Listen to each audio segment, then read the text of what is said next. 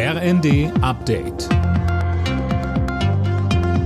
Stündlich neu. Auf den Punkt informiert. Ich bin Cornelius Dreger. Die Alternative für Deutschland hat bundesweit den ersten Oberbürgermeisterposten gewonnen.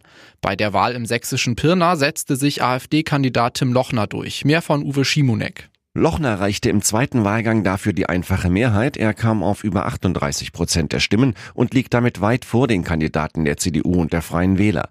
Damit besetzt die AfD nun zwei kommunale Spitzenposten in Deutschland. Im Juni hatte Robert Sesselmann die Landratswahl im thüringischen Kreis Sonneberg gewonnen.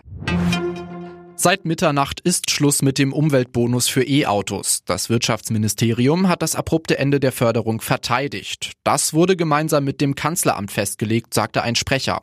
FDP-Finanzminister Lindner stellte am Abend im ersten klar. Hier war immer klar, dass die zur Verfügung stehenden Mittel irgendwann enden werden. Also insofern gab es nie eine Fördergarantie sondern das Auslaufen war klar und auch nicht mit einem festen Enddatum, sondern wenn das Geld weg ist, ist es weg.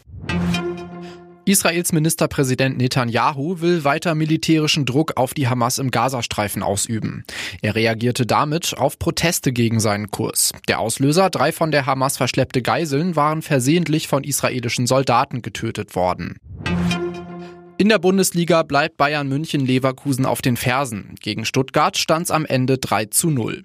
Zuvor hatte Leverkusen seine Tabellenführung mit einem 3 zu 0 gegen Frankfurt gefestigt. Außerdem hat Freiburg einen 2 zu 0 Sieg gegen Köln gefeiert.